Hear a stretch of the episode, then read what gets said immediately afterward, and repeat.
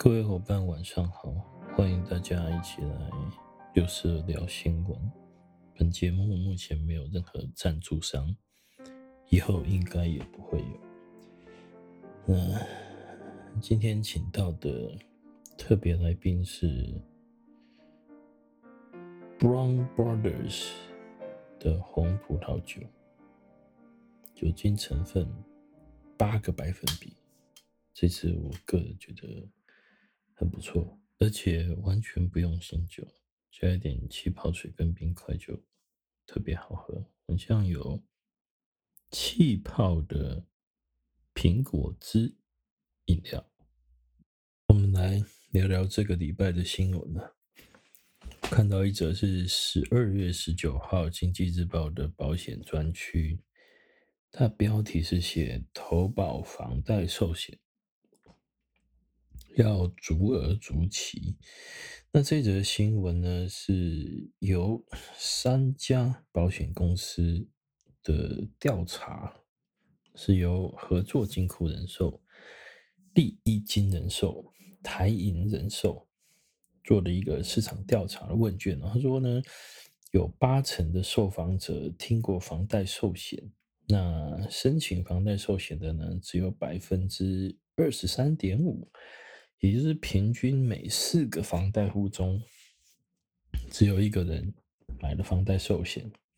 那后面就会介绍一些产品的资讯。这样，其实对于房贷寿险哦，我的想法是这样的：诶，房贷如果是一千万，那如果你购买了一个房贷寿险，它可能会随着房贷的金额慢慢递减式的下降，这个不见有规划很好，但不见得是一个最好的做法，因为有些人他会想要赶快把房贷还完，所以有可能他今年有五十万的奖金，他就把呃呃这个房贷加速还款，因为因为他加速还款之后。他的房贷总额下降，所以利息支出自然也会减少。可是他的房贷的总额其实跟他的房贷寿险的额度并没有一致。因此，与其说是要购买一个房贷寿险，不如说我们应该要为了房贷而去做规划。然而，这个房贷的规划不应该是只有。贷款人需要去规划，因为假设是你看，如果是夫妻好了，呃，房房子是太太的，贷款人也是太太。假设有一千万的贷款，但其实大家都为这个家庭劳心劳力，也都有可能，如果是双薪家庭，都有把收入带回来，任何一方。的收入不能够再带回来，其实对于家庭的经济都有非常大的变化，而且往往一方要支付房贷，另外一方可能支支付的是这个家庭的其他的费用啊、开销啊等等的，所以任何一个人他只要不在了，去跟上帝喝咖啡了，他没有办法再再把收入带回家的时候，他都应该要考量。他是不是能够把房贷全部或者是部分的清偿，以减低剩下的那一位他还要面对到生活上面的压力？我觉得用这个角度想，会比单纯只是为了要规划房贷寿险来得更重要哦。因为寿险就是为了活着的人规划的嘛。所以我今天不管是太太或者是先生。房贷总额是大家一起要面对的，因为这是一个家，不是一个房子。如果是一个房子，它单纯只是数字而已。但是如果它是一个家，我们是不是可以去想，今天我如果不在了的话，那我接下来我希望这个家庭的日常生活可不可以照旧，影响程度能不能减到最低？哦，这个我觉得是比较符合大部分人对于呃。保障这个这个方向的想法，所以与其规划房贷寿险，不如去思考我可以用一年期的定期寿险来针对我对于房贷的这个保障额度，我要设定多少？一年期寿险它的好处就是，我今年要买五百万，我就买五百万。明年有可能我房贷只需只剩三百万，那我可以马上把我的额度调成三百就好了。所以，我可以依照我的数字不同而去做不同的变化。那我想这样的经济效应会更好。接着我们看第二则新闻哦，是十二月十五号《中国时报》的新闻，标题是写说李世伟欲化疗搭免疫疗法来治肺癌。那李世伟是谁？李世伟是桃园医院胸腔科主任。那他说呢，肺癌的初期是没有症状的，超过五成以上的患者确诊的时候都已经步入晚期了。然后过去的健保给付的治疗只有标靶跟化疗，如果要使用标靶，还得先进行基因检测，呃，如果是阳性的话才可以使用，如果是阴性只能够接受化疗。这个是指的是说健保的部分了。再来。二零一八年，健保将免疫疗法纳入哦，所以接受基因检测的人，他超过呃有一个生物标记检测比例超过百分之五十才可以符合。简单来讲，就是说，如果今天想要用免疫疗法，它也是需要经过基因检测。那检测呢，它必须要符合某一些条件，才可以使用健保的给付哦。就是他意思是这样子啊，那他说呢，免疫疗法其实就是透过我们的活化我们自己的免疫系统，然后效果比较好，副作用呢也相对比较低。他透露，曾经有一一名年近八十的肺癌患者，本来都已经卧床啊，没有办法行动了，但是经过免疫疗法两个疗程以后。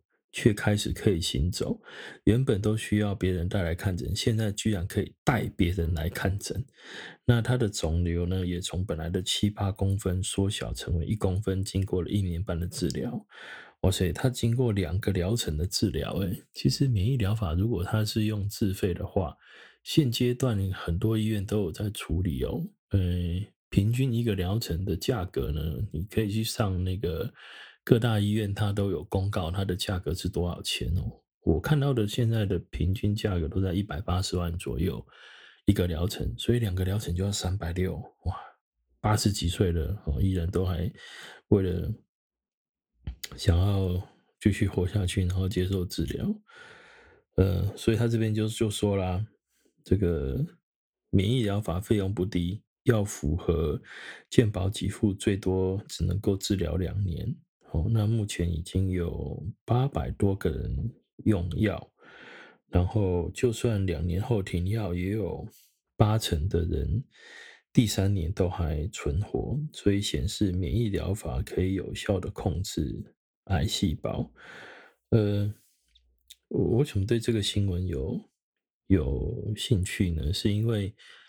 大多数的人对这种医疗的资讯相对是比较落后的，因为都要碰到才会知道嘛。而且谈医疗总是觉得好像不太吉利啊，什么等等之类的，所以很多人不会去了解啦。宁可去知道说什么 iPhone 十二或者是哪边美食好吃好玩这些是讯息，都比去了解医疗新知来得有趣多了。这也是事实啊。我想，我如果不是做保险，我大概对医疗新闻也不会什么太大兴趣，更不用讲说我要对那个新的疗法要花多少钱，它有什么效果，我大概也不想知道。但是作为一个寿险从业人员，了解这一些，我觉得是有必要的，因为我们必须要先知道现在跟未来有哪一些发展的趋势，还有方向，再来才可以去制定我们应该用哪一些。产品或者是计划来去符合呃整体性的规划，那让我们的每一块钱都能够发挥最好的效果。所以我觉得了解这是有必要的。之后我想我会拍一部动画，是有了先来说明一下现行呃健保的三大自费项目有哪一些，然后这三大的自费项目有哪一些是可以透过保险来处理，有哪一些是不行的？那如果可以的话，是应该用什么样的方法？有哪几种？我觉得配下来之后，应该对于绝大多数想了解或者是想购买产品，它在搭配组合上面可以可以比较简单呢、哦，那这里有提到，如果这则新闻里面提到是说，想要用健保给付的话，就必须要先做基因检测。那如果是用呃要达到他的条件才可以。那如果假设呃，其实医生说现阶段即便健保没有给付，可是如果你可以使用这些药会比较好的话，那就自费吧。所以健保虽然没有给付，可是效果比较好，你可以选择自费。那自费的话，费用通常都不会便宜嘛。这个时候，保险扮演的角色，它的重要性就会出现了。这一则新闻，我想表达的是这一点呢。所以去了解有关于呃自费的项目有哪一些是蛮重要的。现在来看。第三则新闻是十二月十四号的《经济日报》金融版，标题是写说“实支实付的医疗险销售难度高”。那里面的内容是这么说的哈，就是正大的银行保险研究中心的调查结果显示呢，越来越多的银行保险从业人员呢意识到一件事情。